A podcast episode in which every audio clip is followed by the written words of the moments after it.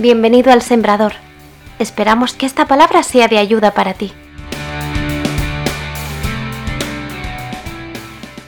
Y quiero ir rápidamente a la palabra del Señor en esta mañana.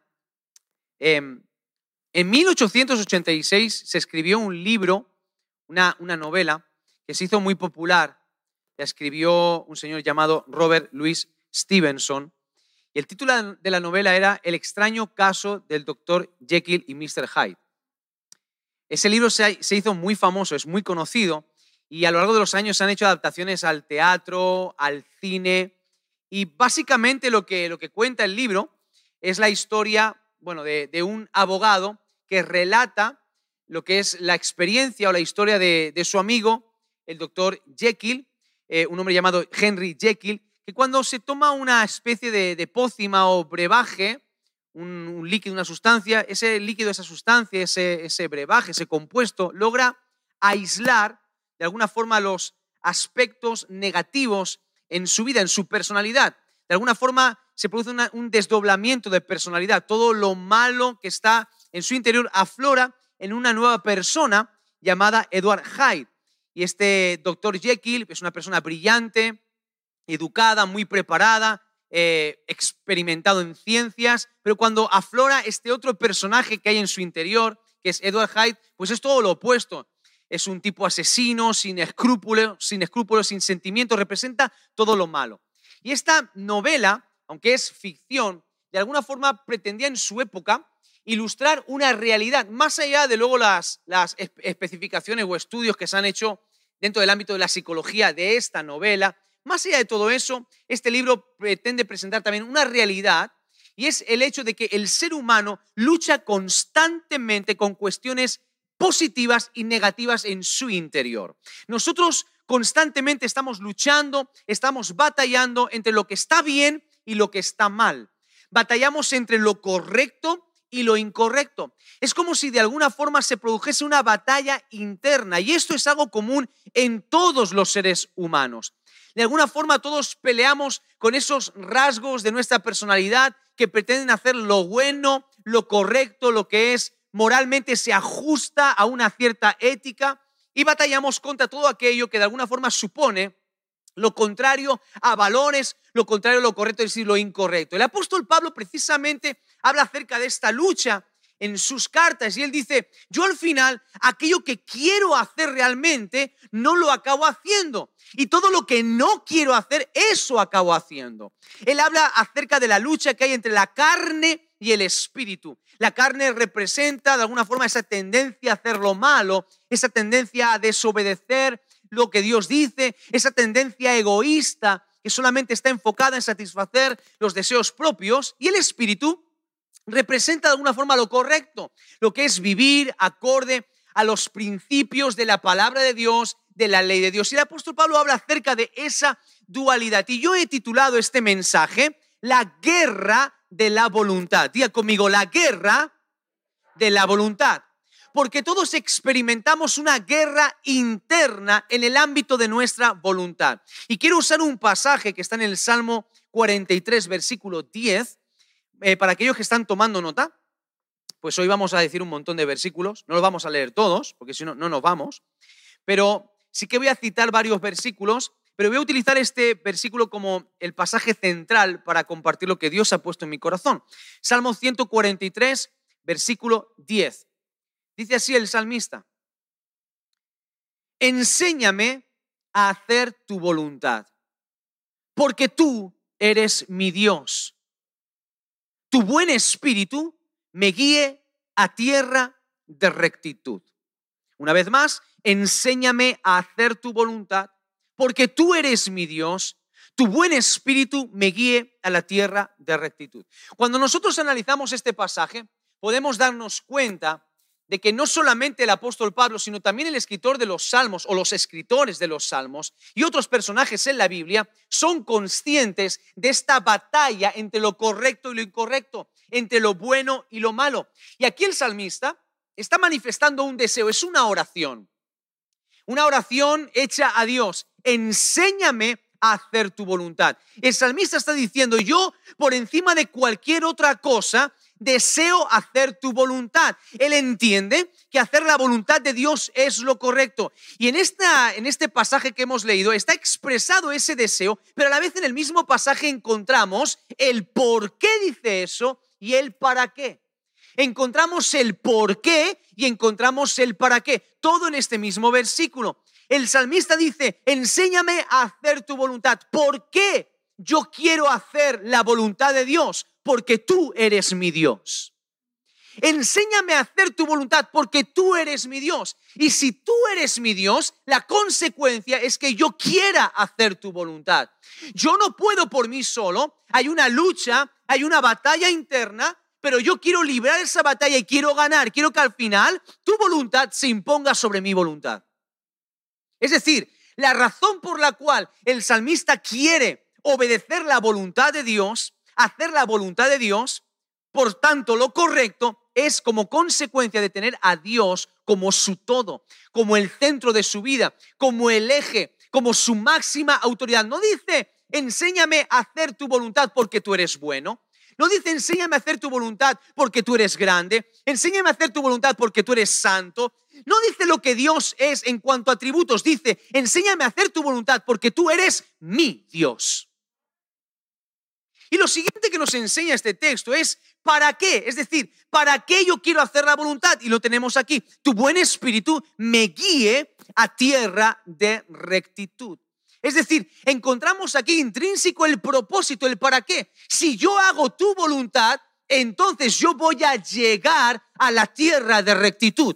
¿Qué es la tierra de rectitud? ¿De qué está hablando? Básica y llanamente de lo que está hablando es de llegar a ser de nuevo el ser la persona que Dios estipuló en un principio que yo tenía que ser.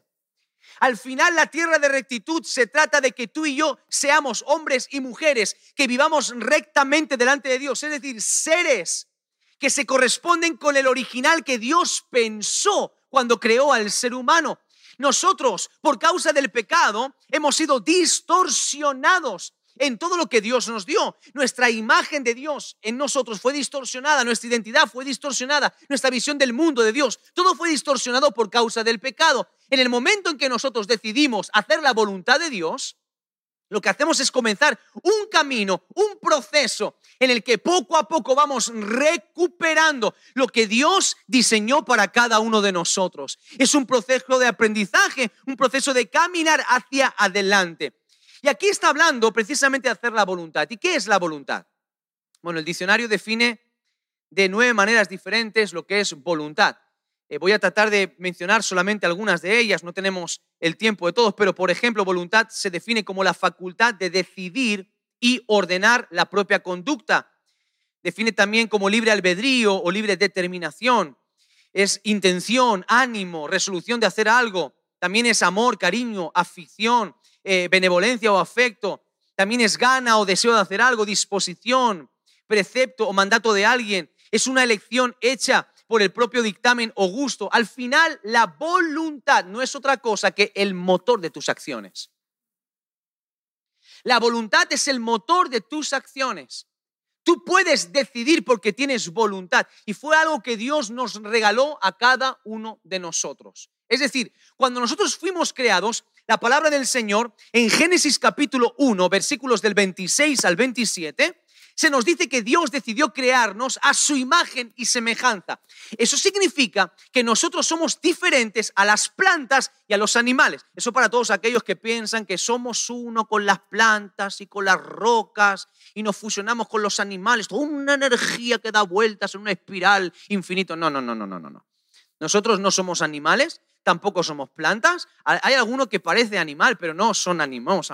Eh, algunos se mueven menos que una planta también. Algunos son duros como una piedra, pero no somos nada de eso. Somos distintos. Fuimos creados a imagen y semejanza de Dios. Eso significa que nosotros, los seres humanos, somos seres pensantes. Es decir, nosotros somos conscientes de nuestra existencia, mientras que los animales simplemente se mueven por instintos que fueron depositados en ellos, nosotros podemos movernos, podemos tomar decisiones con la voluntad libre. Tenemos algo que la Biblia, bueno, que es denominado libre albedrío. Es la libertad para tomar decisiones. ¿Está claro? Dios cuando nos creó, no nos creó con una voluntad cautiva, Él nos creó y nos dio la libertad, puso la capacidad, la libertad de poder tomar decisiones cada uno de nosotros. Y Dios tenía un plan original cuando nos creó a cada uno de nosotros. Y en Génesis capítulo 2 encontramos que el plan original de Dios implicaba varias cosas que Dios le dio al ser humano. En primer lugar, el hombre y la mujer vivían en un estado de bendición por parte de Dios. Génesis capítulo 1 del 28 al 31 se nos dice que en ese estado en el cual Dios creó a los seres humanos, no había dolor, no había hambre, no había tristeza, ni amargura, ni muerte, ni culpa, ni sufrimiento. Era el mundo perfecto. Era mejor que Marinador. Era el mundo perfecto. Es decir, Dios les dio una tierra nueva llena de bendición. Era un estado de bendición. Dios no creó al ser humano para que el ser humano sufriese. El sufrimiento no era parte del plan original de Dios para el ser humano. Número dos, Génesis capítulo 2, versículo 15, dice que Dios le otorgó al hombre autoridad sobre todo lo creado. Dios le dio potestad, Dios le dio la capacidad de poder gobernar, Dios le dio poder. Es decir, Dios confió plenamente en el ser humano. Le dio un espacio de confianza. Cuando tú recibes poder, cuando tú recibes autoridad, lo que estás recibiendo realmente es la confianza también de aquel que te está delegando esa autoridad.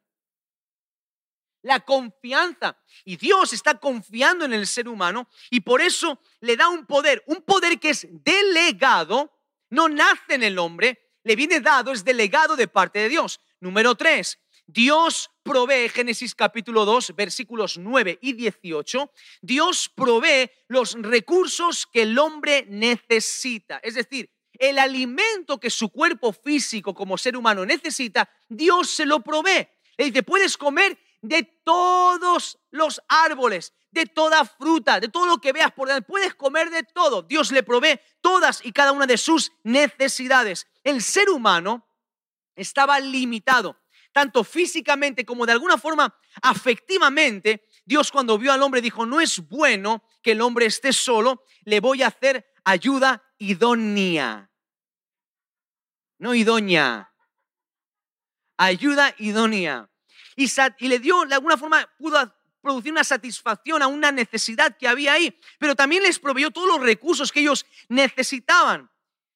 Génesis capítulo 2, versículos 16 y 17 lo otro que Dios le da precisamente es no solamente Dios le da un estado de bendición, un estado donde de alguna forma tiene todo va bien, no hay dolor, no hay llanto, no solamente Dios le da autoridad, no solamente Dios le da recursos y toda su ayuda, sino que Dios en su plan original le da la llave, la clave para que eso permanezca. Escucha, para que eso permanezca.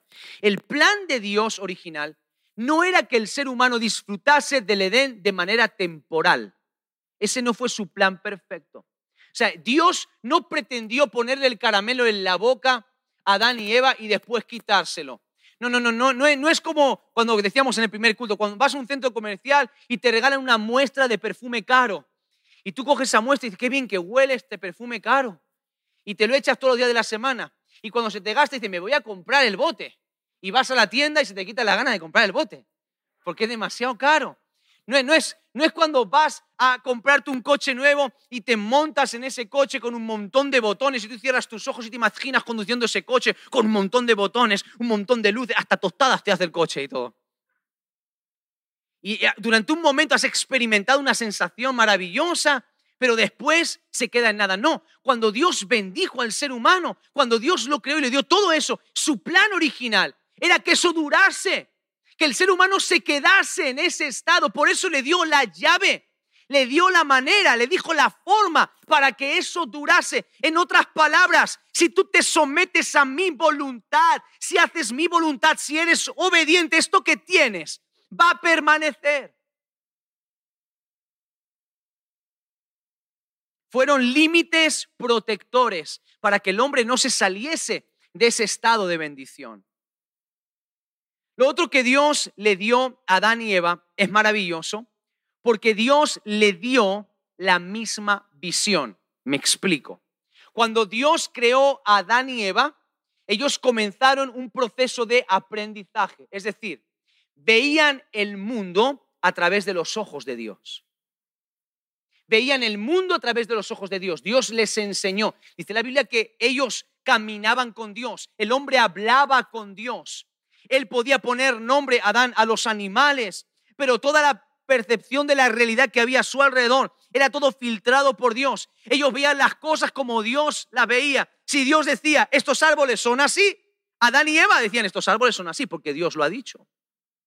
Su visión de la realidad, sus acciones, su manera de pensar, toda su vida, todo su ser estaba condicionado por lo que Dios les decía a ellos. En otras palabras, ellos tenían una plena conciencia de que eran criaturas y que tenían un Dios. Enséñame a hacer tu voluntad, porque tú eres mi Dios.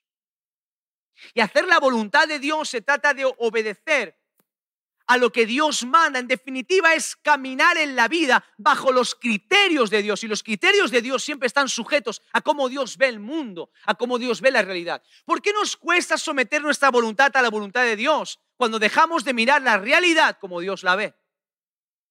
Y por lo tanto perdemos nuestra visión de la realidad y dejamos de ver las cosas como Dios las ve y empezamos a verla como nosotros las vemos.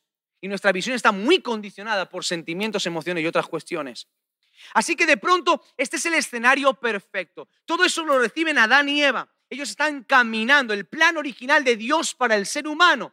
Ese era el plan de Dios para ti y para mí. Pero, dice Génesis capítulo 3, que comenzó lo que da título a nuestro mensaje.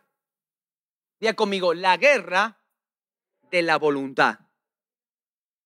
La voluntad de Adán y Eva fue puesta a prueba fue puesta a prueba.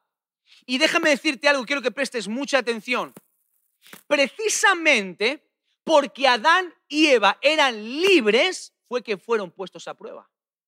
O dicho de otra manera, esa prueba que ellos experimentaron, esa tentación que ellos experimentaron, demostraba, ponía de manifiesto que ellos tenían libertad para poder tomar decisiones para que tú entiendas que a veces los momentos malos y los momentos difíciles que vivimos y experimentamos y que tanto nos quejamos y por qué Dios permite esto y por qué Dios permite lo otro y fíjate, estoy aquí atado a esta situación, atado a este problema, esclavizado a esta circunstancia. No, no, no, no, no, déjame decirte algo, en esa circunstancia no te olvides, tú eres libre y puedes tomar decisiones que te mantengan esclavo o que te hagan libre. Pero depende que tú entiendas que la guerra viene porque uno tiene libertad. La guerra viene porque uno tiene libertad. En Génesis capítulo 3 vemos que hubo un ataque frontal y directo contra la voluntad del ser humano. Y hay varias cosas, he apuntado aquí solamente cinco cosas que hizo Satanás para intentar doblegar la voluntad de Adán y Eva. Cinco cosas que hizo para intentar doblegar la voluntad de Adán y Eva. Cinco cosas que también a nosotros nos pueden afectar y nos pueden golpear para intentar que nuestra voluntad no esté doblegada delante de la voluntad de Dios, no esté rendida a la voluntad de Dios y esté rendida a otras cosas. Número uno, lo primero que le hizo Satanás al ser humano es hacerles creer que lo que tenían no era suficiente. En otras palabras, les hizo menospreciar lo que tenían. Está en la jugada. Dios les da una región para que ellos la enseñoreen y para que vivan la trabajen la disfruten. Y Dios le dice, puedes comer de todos los árboles que ves por delante, de todos, menos solamente uno. Yo tengo mi propia opinión acerca de eso. Habrán teólogos y gente que piensen que tal vez ese árbol era un árbol especial, mágico, no lo sé. No, no tengo la formación adecuada todavía para decir si era o no mágico. Yo tengo mi opinión. Yo creo para mí, que era un árbol normal y corriente. Es como si Dios hubiese dicho, puedes comer de todas estas sillas, menos de esta no te puedes sentar. Porque lo que Dios pretendía era simplemente comprobar la obediencia de ellos. Esa es mi opinión personal. Si no estás de acuerdo, da igual, vas al cielo igual, ¿vale? Pero, pero fíjate qué interesante es que el diablo los llevó a un punto en el que ellos pensaban que no era suficiente si no comían de ese árbol que daba igual el resto de árboles, el resto de frutas. el resto de alimento que hubiese todo, da igual, puedo ir a cualquier sitio, puedo tomar de cualquier fruto, mm, perfecto, pero es que hay algo, no, no estoy tranquilo, no estoy satisfecho, necesito eso. Y puedes tenerlo todo, pero la insatisfacción te puede llevar al error. Cuando uno no somete su voluntad a la voluntad de Dios, rápidamente va tras las cosas que no tiene. Y es un error menospreciar lo que Dios te ha dado. Y a veces nosotros no entendemos que la voluntad de Dios es que no nos sentemos en esa silla. Pero nosotros queremos sentarnos en esa silla. Que la voluntad de Dios no es que comas de ese árbol, pero otros comen. ¿Y qué? Pero la voluntad de Dios para ti es que no comas de ahí. Tienes otros árboles, me gusta ese que es la voluntad de Dios o es tu voluntad. Y cuando uno no acepta el resto de los árboles del Edén, se sale de la voluntad de Dios. Número dos, el diablo les hizo anhelar más poder. Es decir, les hizo creer que el poder que tenían no era suficiente. Les llevó a un punto donde lo que Dios les había dado no era bastante en cuanto a poder en cuanto a autoridad. Fíjate qué interesante. Dios puso al hombre por encima de todo. Le dio práctica, tampoco habían más hombres, ¿no? Pero lo puso por encima de todo. Pero nunca es suficiente. Y de alguna forma, él no estaba dispuesto, no estaban dispuestos a conformarse con la autoridad, con el poder que ellos tenían. Ellos querían más. Les hizo creer que no tenían suficiente poder, porque les hizo pensar que tendrían más de lo que tendrían ahora. Hey, si lo haces a tu manera, vas a conseguir mucho más. Si lo haces a tu forma, vas a lograr mucho más. Sí, sí, sí, ahora estás bien, ahora tienes mucho, has logrado mucho, pero escucha, si haces esto, lo otro y lo de más allá, si tocas esta puerta, la otra y la de más allá, puedes tener mucho más. Imagínate todo lo que puedes conseguir. Tres, les mintió el diablo acerca de las consecuencias. Les mintió. Porque Dios les dijo, si coméis, moriréis.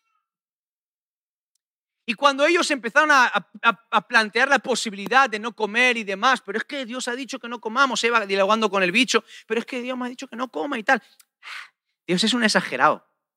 Que Dios exagera, ya lo sabes, tremendo. O sea, o sea, morir. A ver, ¿cómo te lo dijo cuando te dijo que ibas a morir? ¿Qué cara tenía? no, no, es tanto, no es tanto. No es, no, es, no es tanto minimizar el riesgo, minimizar las consecuencias. No va a ser tan grave, no pasa nada. No, no, no, no, no. Escúchame, la Biblia dice eso, pero a ver, escúchame, hay que matizarlo, hay que irse al griego original, hay que irse al hebreo, hay que ver la interpretación, hay que ver porque esto hay muchas formas de verlo, porque he escuchado a un pastor en internet que dice que sí que se puede. Y minimizamos las consecuencias. Mira, te voy a decir una cosa, eh, la gente te puede advertir. Y la gente que te, te puede advertir las personas que te rodean, te puede advertir tu familia, te puede advertir tu padre, tu madre, tu prima, tu primo, tu abuelo, tu abuela te puede advertir tu profesor, te puede advertir tu jefe, te puede advertir un guardia de tráfico, te puede advertir Hacienda, te puede advertir quien sea. ¿Vale? Y se pueden equivocar. Pero cuando Dios advierte, Él jamás se equivoca. Él nunca se equivoca. Y si Dios dice que si haces algo va a pasar tal cosa, eso va a pasar. No, no, no, no es como, no, es como cuando reñimos a nuestros hijos. A la próxima te la ganas, a la próxima te la ganas, a la próxima te la ganas y nunca llega la próxima. No, mejor dicho, nunca se la gana. No es, como, eh, si no me presentáis este trabajo el día tal, en el, instituto o en la universidad, si no me presentáis el trabajo el día tal, estáis suspendidos. Y llega ese día, no presentas, hablas con el profesor, logras un poquito de periodo de gracia, de carencia, al final te lo dejan entregar dos días después y total apruebas y dices, va, ve, no era para tanto. No, no, no, no, no, no. Con el Señor, si no entregas, suspendes. No hay una próxima. Si Dios dice que va a pasar algo, es que va a pasar. Y si comes de la fruta vas a morir. O sea, olvídate, ya puede decir la serpiente lo que quiera, ni va a decir. Si yo digo que mueres, mueres. Les hizo pensar que Dios, escucha bien esto, les hizo pensar que Dios es limitado. Necesito pensar que Dios es limitado. Infundió en ellos la idea de que Dios no quería que ellos prosperasen y obtuviesen cosas buenas. ¿Sabe Dios que si coméis, seréis igual que Él? Y Dios no quiere que seáis igual. Como si Dios tuviese miedo o como si Dios tuviese miedo de que alguien se iguale a Él. Lo primero que nadie se puede igualar a Dios. Y lo segundo, estaba distorsionando la imagen que ellos tenían de un Dios que provee todo lo necesario en el Edén, de un Dios que cuida de ellos, que les proveyó un ambiente de no dolor, no sufrimiento, todo bondad, todo paz. Distorsionó esa imagen y ellos empezaron a albergar la posibilidad de que tal vez Dios no quiere que yo sea mejor.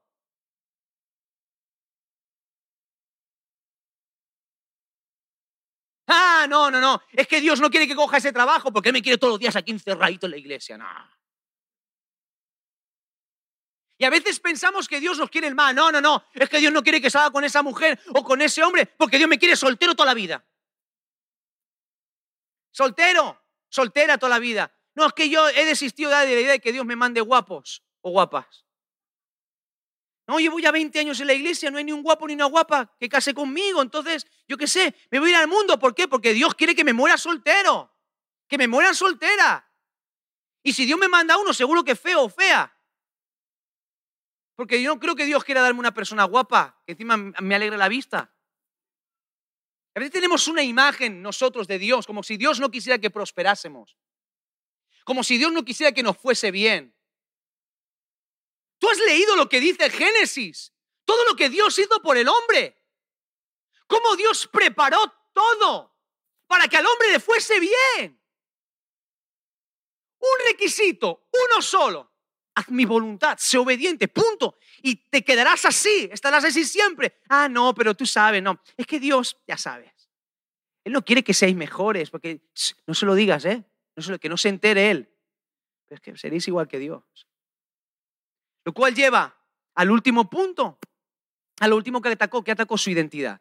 Escucha, hace unos minutos atrás de esa conversación con el bicho y después Eva con Adán y todo, todo el embrollo ese que se armó, porque al final, bueno, decimos Eva, Eva sí, Eva fue primero, después el marido fue después, al final son los dos.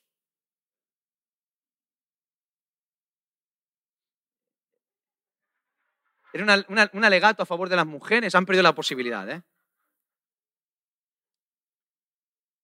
Unos minutos antes de la conversación, Adán y Eva tenían muy claro que ellos eran criaturas y que tenían un creador. Pero instantes después, Satanás les ofrece, escucha, ser como Dios. ¿Y sabes qué es lo peor? Que se lo creen. Que se creyeron que podían ser como Dios. Y tú y yo vemos esta historia desde la distancia. Miles de años después, ya tú y yo, súper formales, hombres ya sensatos, hombres y mujeres sensatos, ya curtidos en la vida, que sabemos de la Biblia y demás, y miramos, ya les vale pensarse que podían ser como Dios. Ya les vale menospreciar lo que tenían. Anda que si Adán y Eva hubiesen vivido aquí, os hubiesen tragado el coronavirus y todas estas tonterías. Anda que, con lo bien que estaban ahí, con los, los animales, no tienen que preocuparse de ir a comprar ropa ni nada de eso, porque no, tú ya sabes, ¿no? Lo bien que estaban felices ahí y, y, y encima y menospreciar eso y encima llegar a pensar, escúchame, es que veían a Dios cara a cara, veían a Dios cara a cara y llegaron a pensar por boca de la serpiente que podían ser iguales que Dios. ¿Y quién le estaba diciendo eso a ellos? En casa de herrero, cuchara de palo. El mismo que había pensado exactamente lo mismo. El mismo que guardaba el trono de Dios. El querubín que estaba más cerca, más cerca del trono de Dios el que podía acceder a una luz que ningún otro ser angelical accedía. Y aún así él creyó que podía ser igual que Dios. O sea, no te equivoques, no te equivoques. Yo estoy convencido que ninguno de los que estamos aquí se cree en Dios, pero ¿sabes una cosa? Vivir fuera de la voluntad de Dios y hacer tu propia voluntad es como si tú mismo te estuvieses proclamando Dios. Porque si tu voluntad no está rendida a la voluntad de Dios, es tu propia voluntad la que gobierna o la voluntad de otro. Y Él no es tu Dios. Y el trono del corazón lo ocupas tú o lo ocupan otras cosas. Por lo tanto, la identidad de ellos fue atacada. Cuando uno vive lejos de la voluntad de Dios, fuera de la voluntad de Dios, la identidad es distorsionada. Enséñame a hacer tu voluntad porque tú eres mi Dios. El ser humano vive en una constante búsqueda de la razón de ser. El ser humano vive constantemente intentando encontrar el sentido de la existencia. Y sabes una cosa, el único que te puede decir quién eres tú es Dios. Yo te puedo hablar acerca de tu identidad, te puedo dar información acerca de tu identidad, te puedo hablar características o rasgos, aspectos de tu identidad, pero quien puede decir quién eres tú, es Dios, que es el que te creó. Y el ser humano hasta que no está rendido delante del Creador y vive bajo la voluntad del Creador, no logra alcanzar la tierra de la rectitud. Hasta que no es enseñado en el proceso, hasta que no vive con su voluntad rendida a la voluntad de Dios, cuando en esa lucha de voluntades gana tu voluntad y no gana la voluntad de Dios, pierdes tu identidad. Pierdes realmente quién eres. Y cuando nosotros somos vencidos en nuestra voluntad por otras cosas y la voluntad de Dios no está en nuestras vidas, por causa de que el ser humano doblegó su voluntad a otras cosas, por causa que el ser humano no permaneció bajo la voluntad de Dios, eso atrajo consecuencias y son varias, usted las sabe. Ahora, por causa de eso, el mundo entero vive bajo las consecuencias del pecado. El mundo menosprecia lo que Dios le ha dado. Adán y Eva menospreciaron el resto del Edén por un árbol. Y ahora el ser humano menosprecia todo lo que Dios le ha regalado, da la espalda a Dios y menosprecia hasta su propia vida y la vida de otros. Por causa de, de vivir bajo la voluntad de otras cosas, la voluntad del, del mal, la voluntad nuestra, la voluntad del diablo, somos títeres bajo un poder oscuro. Primera de Juan 5, 19 dice, sabemos que somos de Dios y que el mundo entero está bajo el maligno. Sufrimos la muerte física y la muerte espiritual, que no es otra cosa que la separación eterna de Dios. Las consecuencias de nuestro pecado son visibles. En otras palabras, cuando uno vive fuera de la voluntad de Dios, nuestra forma de vivir, nuestra vida, manifiesta cosas, lanza mensajes, se ve un fruto. Dice la palabra de Dios en Gálatas 5:21, manifiestas son las obras de la carne, es decir, la voluntad de lo negativo, lo malo en nosotros, la carne, lo que es contrario a Dios, esa parte dentro de la lucha interna que tenemos, lo que rechaza a Dios, lo que da la espalda a Dios, la voluntad propia nuestra, egoísta del ser humano, eso manifiesta frutos, lanza un mensaje al mundo y eso se ve. Y ese mensaje que lanzamos distorsiona quiénes somos nosotros. Mancha nuestro testimonio. Lanza un mensaje equivocado. Ahora, visto todo esto, viendo todo esto, dice el Salmo, enséñame a hacer tu voluntad, porque tú eres mi Dios. Dice, tu Santo Espíritu me guíe a la tierra de rectitud. Aquí el salmista está diciendo, yo quiero aprender a ganar en esta guerra. Yo quiero aprender a ganar en esta batalla. Y si tengo que aprender, para el proceso de aprendizaje se necesita un alumno, que ya lo tenemos, somos nosotros. Necesitamos un maestro también. ¿Quién es el maestro? Jesús. Dice Romanos capítulo 5, versículos del 18 al 21. Te lo leo en la nueva traducción viviente. Dice así, la palabra del Señor, verso 18. Así que un solo pecado de Adán trae condenación para todos. Pero un solo acto de justicia de Cristo trae una relación correcta con Dios y, escucha, vida nueva para todos. Por uno solo que desobedeció a Dios, todos pasaron a ser pecadores. Pero por uno solo que obedeció a Dios, vivió bajo la voluntad perfecta de Dios, muchos serán declarados justos.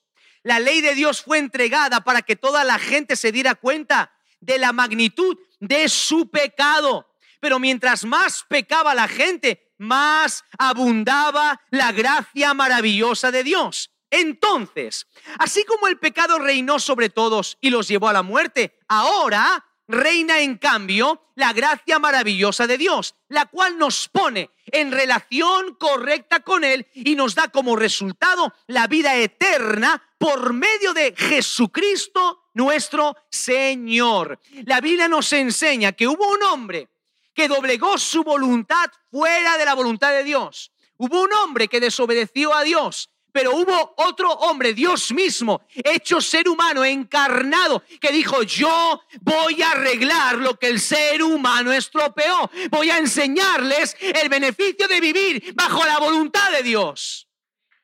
Y Él recuperó todo lo que perdimos nosotros por causa de nuestra desobediencia.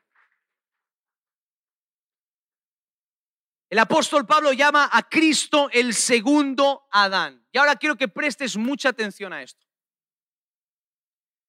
Porque cuando Adán y Eva comenzaron su andadura en el mundo, como te he dicho, su voluntad fue puesta a prueba. En un ejercicio de su libertad ellos tenían que decidir si obedecían la voluntad de Dios o obedecían sus propios deseos, escuchaban las voces de la serpiente, que no era otra cosa que alentar y animar a desviar su voluntad de la voluntad de Dios. Cuando Jesús vino a este mundo, se hizo hombre y él inicia su ministerio público. Dice la Biblia que él fue bautizado por su primo Juan. Pero justo después de ser bautizado, Mateo capítulo 4, versículos del 1 al 11, se nos dice que fue llevado por el Espíritu, ¿a dónde? Al desierto. ¿Y qué más dice la Biblia? ¿Para qué fue? Para ser tentado. Él iniciaba su andadura pública en el mundo como segundo Adán. Y el Espíritu lo guía al desierto, al inicio del ministerio. Lo lleva al desierto para qué? Para ser tentado, para ser puesto a prueba. ¿Qué iba a ser puesta a prueba? Su obediencia en el desierto. Jesús tuvo que atravesar un desierto y en el desierto él tuvo que manifestar obediencia. Dice la palabra en Hebreos, aprendió obediencia. Y ese aprender tiene que ver con practicó, tiene que ver con practicó, ejecutó, cumplió obediencia. No es que Jesús era un desobediente, no. Él cumplió obedeciendo la escritura. Él tiene que ser el siervo obediente y sufriente hasta la muerte. Y él cuando inicia el ministerio es llevado por el Espíritu al desierto para ser puesto a prueba. Y su voluntad va a ser puesta a prueba. Jesús fue tentado en el desierto. Jesús fue tentado en un momento de debilidad física, en un momento de lucha física, él fue llevado al desierto. Y hay tres cosas con las que Satanás tienta a Jesús y quiero verlas muy por encima rápidamente. En primer lugar, Jesús, estando en el desierto, estuvo 40 días y 40 noches sin comer. Jesús tenía hambre, porque era 100% Dios, pero era 100% hombre, sujeto a necesidades humanas, hambre, frío, calor, sueño, necesidades fisiológicas, ¿vale? Él tenía hambre y en ese momento Satanás no vino a tentarle el día uno de su ayuno en el desierto. Vino cuando el hambre apretaba fuerte. Vino prácticamente al final del proceso, cuando físicamente se sentía más débil. ¿Y qué es lo que hace Satanás? Le dice, muy simple, si eres el Hijo de Dios, di estas piedras que se conviertan en pan.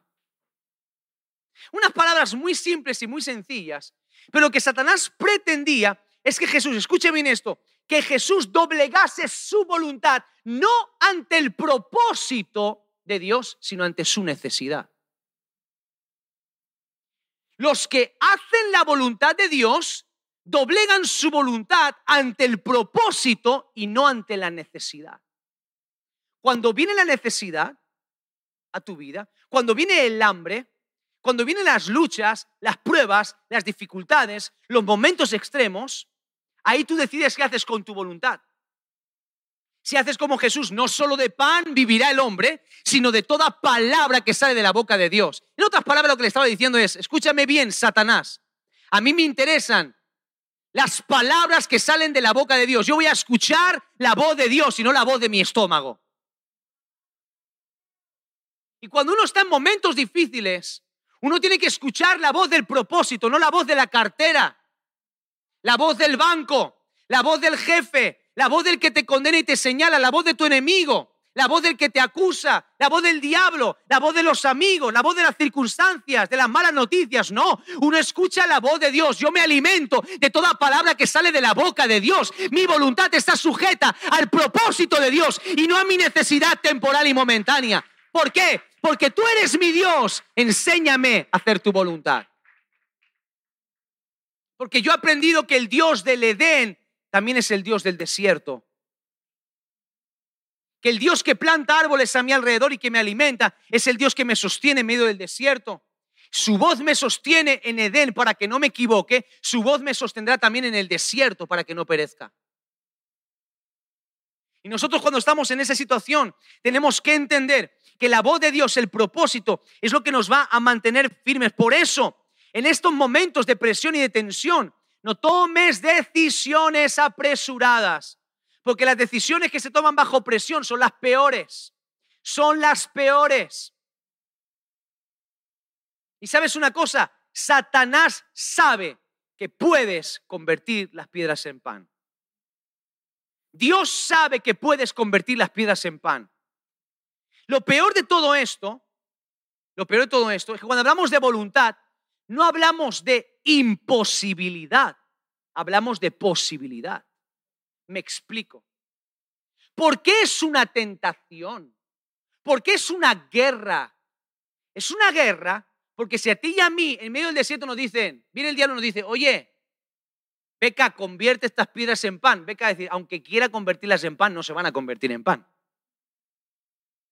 Hay una imposibilidad, hay una limitación obvia, lógica. Las circunstancias me fuerzan a un camino a seguir una cosa. ¿Cuándo es una guerra? Cuando tengo la posibilidad de convertir las piedras en pan, pero decido no hacerlo. Porque mis acciones no están sujetas a una necesidad, están sujetas a un propósito. Cuando puedo pedir legiones de ángeles y no lo hago. Cuando puedo mandar fuego del cielo y no lo hago. Cuando puedo criticar y no critico. Cuando puedo tocar y no toco, cuando puedo entrar y no entro, cuando puedo decir y no digo, cuando puedo ir y no voy. Cuando tengo posibilidad de hacer algo, pero decido no hacerlo, estoy sujetando mi voluntad a la voluntad de Dios. Eso es una guerra. Eso es una guerra. Número dos, entonces el diablo lo llevó al pináculo del templo, a la ciudad santa, lo puso en lo más alto y le dijo, si eres el Hijo de Dios, échate de aquí para abajo porque escrito está, a sus ángeles mandará cerca de ti, en sus manos te sostendrán para que tú no tropieces con tu pie en piedra. Y Jesús le dijo, escrito está, no tentarás al Señor tu Dios. ¿Qué es lo que le estaba pidiendo Satanás? Lo que, lo que le estaba diciendo Satanás a Jesús básicamente es, oye Jesús, dale un empujoncito a tu ministerio. Dale un empujoncito. ¿Sabes que se pueden hacer las cosas de otra manera? Jesús, cierra los ojos conmigo, Jesús. Vamos a cerrar los ojos juntos, Jesús. Mira, imagínate. Imagínate en el pináculo del templo, Jesús. Jerusalén, miles de personas. Templo abarrotado de gente. Sacerdotes, escribas, fariseos, toda la gente, la, la creme de la creme, la élite. Los que te pueden encumbrar de la noche a la mañana. Porque son ellos los que tienen que decir. Tú sabes, el pueblo les escucha. Si les tienes a ellos, tienes el favor de todo el pueblo.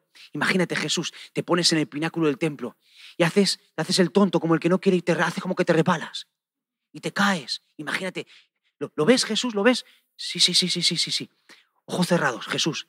Ahora se abre el cielo y de pronto un ruido y llega Gabriel y Miguel con sus alas y te recogen en los brazos y te colocan en medio de toda la gente, toda la gente, ¡guau! El Mesías. ¿Qué te parece Jesús? ¿No te mola más ese plan? Ahora tú imagínate Jesús, el plan que tú has pensado. Tú has pensado andarte recorriendo todas las aldeas. El Hijo del Hombre no tiene ni lugar donde poner la cabeza. Doce discípulos, puedes tener miles, doce, y encima la mitad te van a salir ranas. Te vas a quedar solo. Te van a criticar, te van a escupir, te van a golpear. Escúchame, tú, o sea, tu parte divina sabe lo que le espera. Sabes lo que te espera, sabe lo que te va a costar. Son tres años, ¿eh? aproximadamente. Es andar, es pasar frío, es pasar necesidad, es sufrir rechazo, vivir tormentas. Y luego la cruz. Imagínate, tú sabes lo que va a ser la cruz, ¿no? ¿Tú estás seguro? Escúchame, si esto se trata de venir y que te reconozcan como el Mesías, hay un. Se puede hacer las cosas de otra manera. Te puedes evitar sufrir tanto. No es necesario que esperes tanto. ¿Por qué vas a esperar tres años? Vámonos al pináculo del templo. Vamos a hacerlo ahora. ¿Por qué esperar? ¿Por qué vas a esperar? Levanta el teléfono. Levanta el teléfono. Llama a tu amigo en, en ese país. Tiene trabajo para ti. Vete. Llámate a esa empresa. Te han dicho que te dan 10.000 euros así, sin papeles. Luego estarás 80 años pagando los 10.000 euros, pero da igual. Tú lo que necesitas es algo ya, rápido. Evítate sufrir. Deja a tu mujer, búscate otra más joven y que te dé menos problemas. Búscate otro, más delgadito, con pelo, que te trate como una reina. Vete de la iglesia, tantos tarados y encima oscuras, y la música no vea, vete, búscate otra iglesia. se puede hacer más fácil, además te han prometido tanto. Te han dicho que van a hacer contigo esto. Es que se puede hacer mucho más fácil y con menos dolor. Hay un camino alternativo. Al final, ¿de qué se trata Jesús? Se trata de que tú eres el Mesías y has venido y que el mundo lo sepa, ¿verdad? Pues al final, el fin justifica los medios, da lo mismo. Da igual, si al final, al final vas a agradar a Dios, porque al final vas a acabar haciendo, al final, lo que Él quería, solo que vamos a tunear un poquito el camino. Vamos a omitir ciertas cuestiones, vamos a hacerlo a nuestra manera. Y es un peligro cuando nosotros alteramos el plan de Dios y pretendemos decir, tú eres mi Dios, enséñame obediencia, tú eres mi Dios, tu voluntad prevalece sobre mí, sobre mí y sobre mis tiempos, mis procesos, sobre quién soy, qué tengo. y pretendo buscar un camino alternativo, hago un plan B, menos doloroso, más fácil, más sencillo, donde no me implique pagar mucho precio, donde no me tenga que comprometer mucho, donde no me busquen demasiado las cosquillas, donde no se me moleste mucho, donde no me incomode muchísimo. Y ahí de pronto termino el plan y voy al Señor, Señor, mira, he venido solamente a tu presencia muy rápidamente, no te va a tomar mucho tiempo. ¿Te importa ponerle un sellito a esto? Un par de gotitas de sangre y ya, ya. Y en tu nombre, amén y me salgo de la presencia con las dos gotitas de sangre, con el sello diciendo, Dios me ha hablado.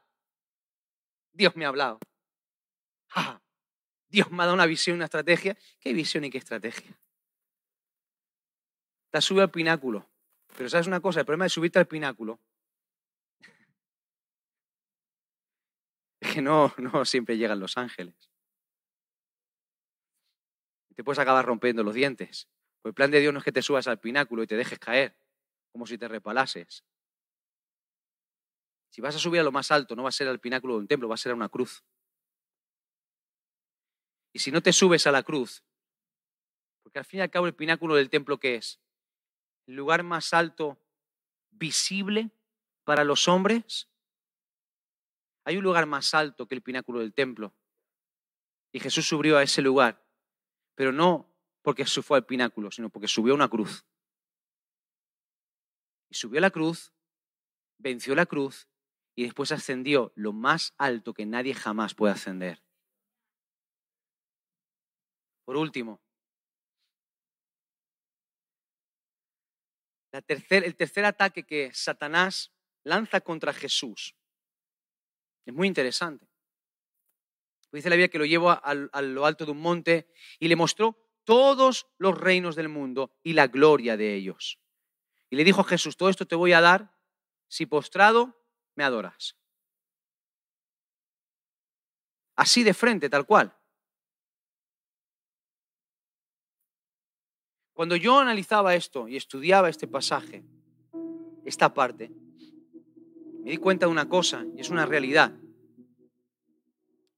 Satanás le dijo, te voy a dar los reinos de este mundo porque a mí me han sido entregados y la gloria de ellos, si tú te pones de rodillas delante de mí. Y Jesús dijo no. Y él dijo no. Lo primero, porque evidentemente y obviamente él no se iba a poner de rodillas delante de Satanás, ¿vale? Pero segundo, sus ojos no estaban puestos en eso. Ahora, tú tienes que saber que cuando Jesús obedeció a Dios, Él recibió todos los reinos de la tierra y toda la gloria de ellos. Él dijo cuando envió a sus discípulos, toda potestad me es dada. Así que por tanto, id. En otras palabras, todo es mío. Ahora todo es mío. Vais con esta autoridad delegada. ¿Qué te estoy diciendo?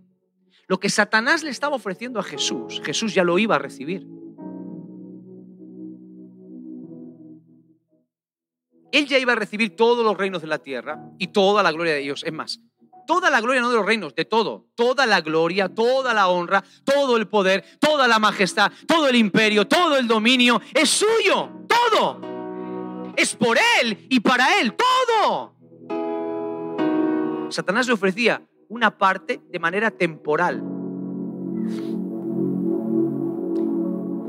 Satanás sabía que le estaba prometiendo, le estaba, estaba vendiendo, le estaba intentando regalar una casa ocupada.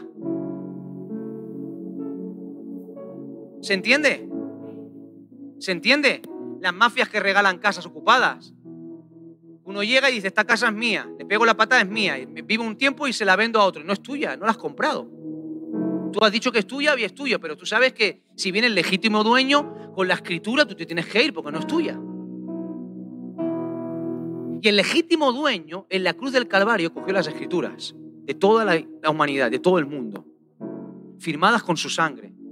Y Satanás sabía eso. Sabía que lo que le estaba ofreciendo a Jesús es temporal y a veces nosotros, por no esperar en la perfecta voluntad de Dios, adquirimos algo que es pan para hoy, pero hambre para mañana.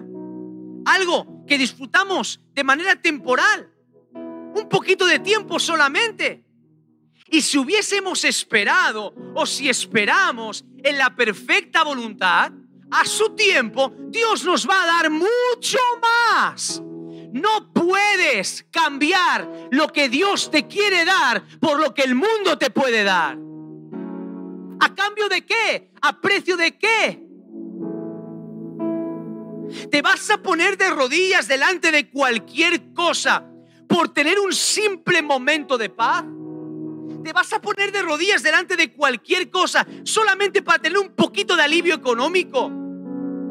para sentirte un poquito bien, para sentirte un poquito aceptado o aceptada, o amado o amada, o respetado o respetada. ¿De rodillas delante de quién? ¿A qué precio?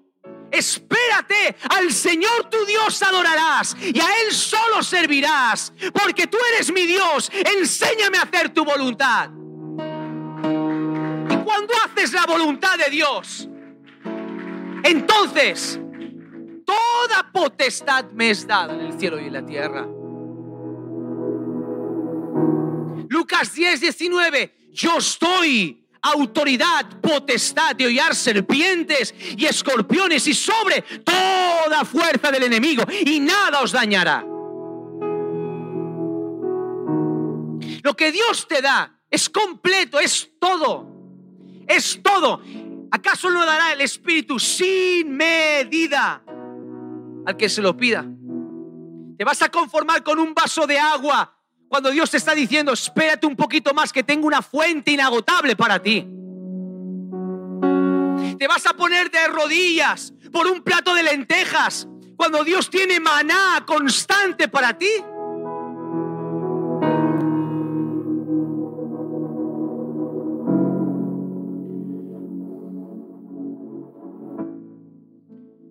Satanás trató de distorsionar también la identidad de Jesús. Si eres el Hijo de Dios, si eres el Hijo de Dios, si eres, convierte estas piedras en pan, si eres, ponte delante de mí y, me arrodí, y te arrodíllate, si eres, tírate del pináculo. Estaba chalado perdido el diablo. Jesús le dijo, no, no, no, porque sé quién soy, no pienso comer estas piedras convertidas en pan, porque sé quién soy, no me voy al pináculo del templo, porque sé quién soy, jamás me arrodillaré delante de ti. Eres tú el que te tienes arrodillar delante de mí. Yo sé quién soy, por eso mi voluntad está sujeta a la voluntad de Dios. Porque tú eres mi Dios y yo camino hacia la tierra de rectitud. Y esto que te digo, esto es profético. Así lo sentí en mi corazón.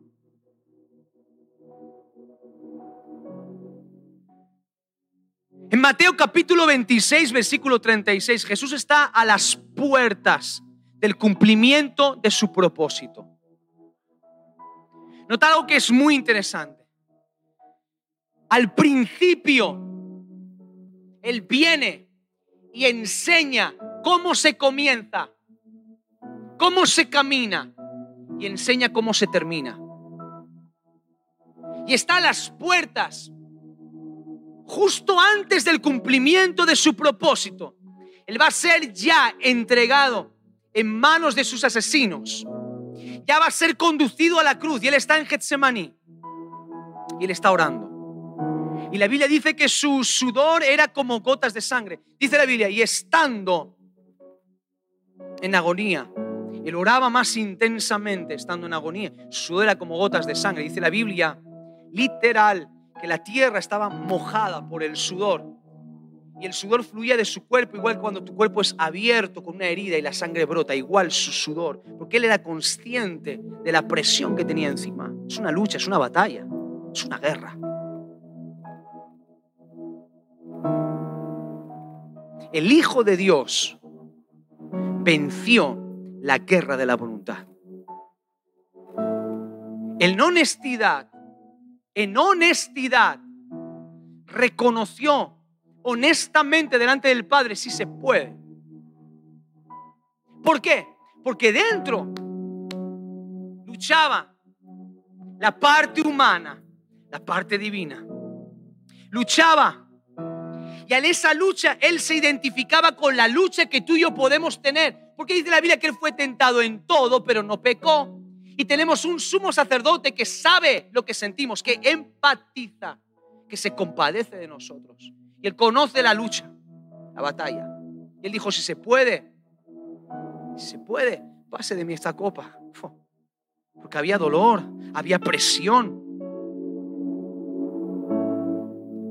Bastantes años firme, sujeto al Padre, en obediencia, perfecto precioso, sin mancha, obediente, años, toda su vida. No se le puede recriminar nada a Jesús. Y en su peor momento, escucha bien esto por favor, recíbelo en tu corazón. En su peor momento es el momento previo al cumplimiento del propósito.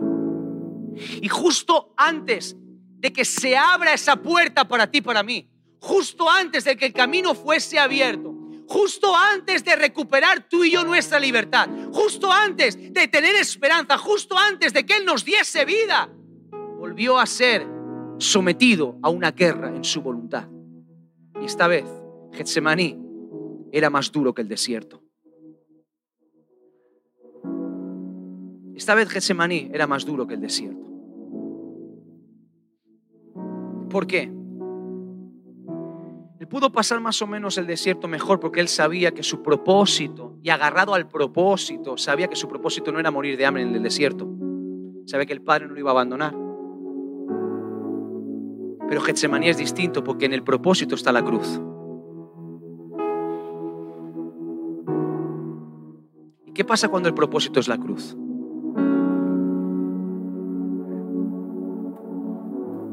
¿Qué pasa cuando el propósito es la cruz? La guerra es peor todavía. Y yo sé, por eso te dije es profético, yo sé que hay personas en este momento que están a las puertas de milagros. Escuche bien esto. Hay gente en este lugar y personas que me están escuchando y viendo en este momento que están a las puertas de milagros. Están a las puertas de cumplimientos. Están a las puertas del cumplimiento de promesas. Están a las puertas del cumplimiento de propósitos en su vida. Y esta batalla que libras ahora es crucial. Esta batalla que libras ahora es crucial. Ahora que las cosas están como están, tan difíciles, sufriendo como estás sufriendo, golpeado, golpeada como estás siendo golpeado o golpeada. La lucha de ahora es fundamental, es crucial. Jesús venció en la cruz porque venció en Getsemaní, porque logró en Getsemaní decir, no se haga mi voluntad, que se haga tu voluntad.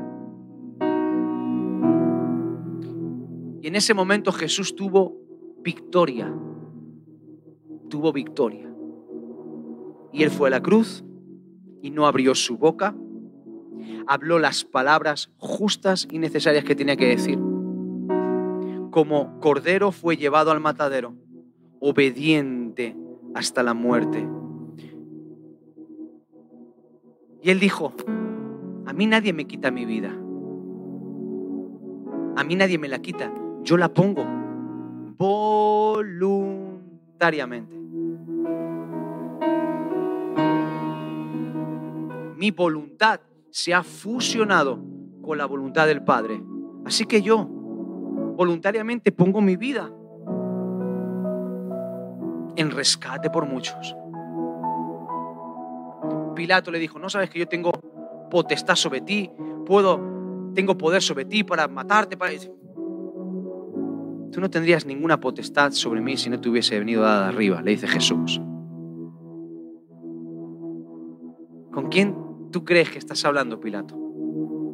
¿Con quién tú crees? Si supieses que yo fui el que te creó a ti, ¿con quién tú crees que estás hablando? Pilato, tú no sabes quién eres, pero yo sí que sé quién soy. Y continúo mi plan. Te voy a dar más información, Pilato. Continúo mi plan.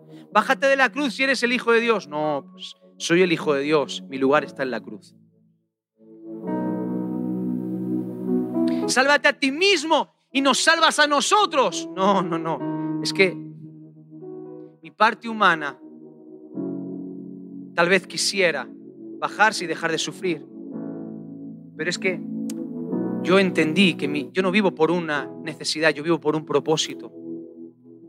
Hay una voluntad que está por encima de mi dolor, de lo que yo quiero hacer, de lo que siento hacer. Hay un propósito, hay una voluntad que predomina. Mi lugar es la cruz. Mi lugar es la cruz, pero déjame decirte una cosa. Mi lugar es la cruz por ahora. Porque mi propósito no es solamente morir, también es resucitar. Y de cierto, de cierto te digo que hoy estarás conmigo en el paraíso.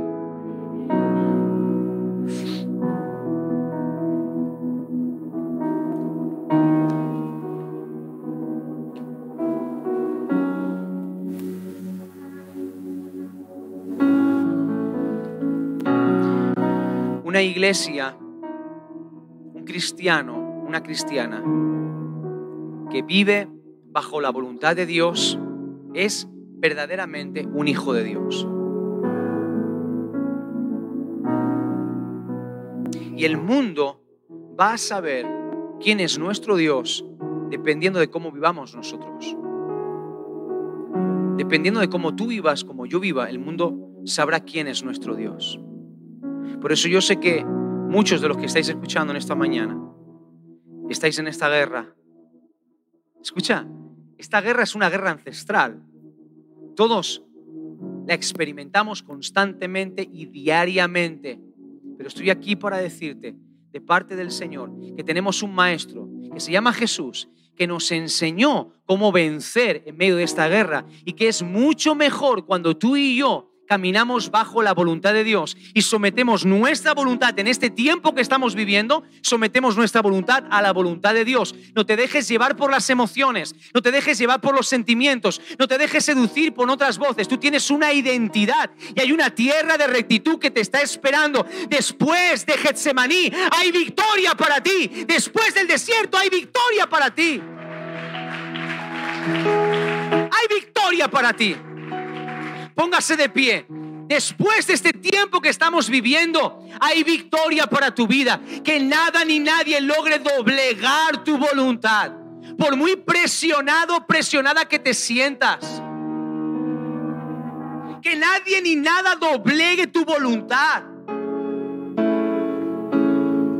Que nadie distorsione tu imagen. Dios es bueno. Él te ha dado lo que necesitas Tienes suficiente. No menosprecies lo que ya Dios te ha dado. No pongas tus ojos en lo que no tienes.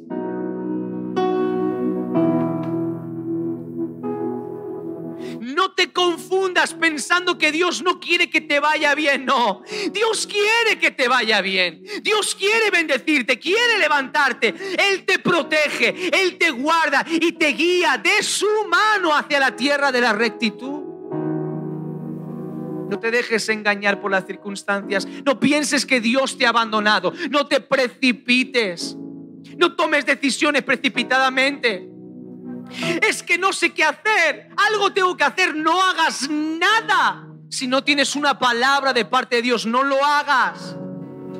No caigas en el error de hacer tus planes y permitir que después, pretender que sea Dios después el que los avale. No, si no tienes una palabra, no hagas nada. Quieto, quieta, espera.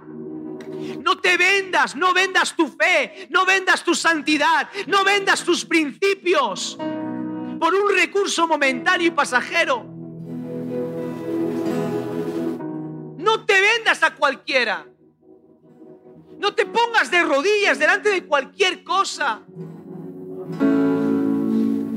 No todo lo que puedes hacer, debes hacerlo. Es mejor vivir bajo la voluntad de Dios, es mejor obedecer a Dios, es mejor obedecer a Dios. Levanta tus manos, dile Señor, enséñame a hacer tu voluntad porque tú eres mi Dios.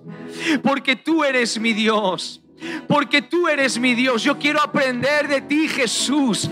Yo quiero aprender de ti, Jesús. Yo quiero aprender de ti, Jesús, a escuchar tu voz en medio del desierto, a escuchar tu voz por encima de todas las otras voces, aunque pueda convertir las piedras en pan. Yo sé que tu palabra, tu voz me alimenta, tu voz me sustenta, tu voz me guía, tu voz me levanta, tu voz abrirá camino para milagros, para cosas maravillosas aliento en ti. Haz tu obra en mí. Dios, haz tu obra en mí. Hoy te rindo mis Espera lo mejor de Dios. Espera lo mejor de Dios. Dios tiene para ti lo mejor. No te conformes con un paso. Dios tiene una fuente para ti.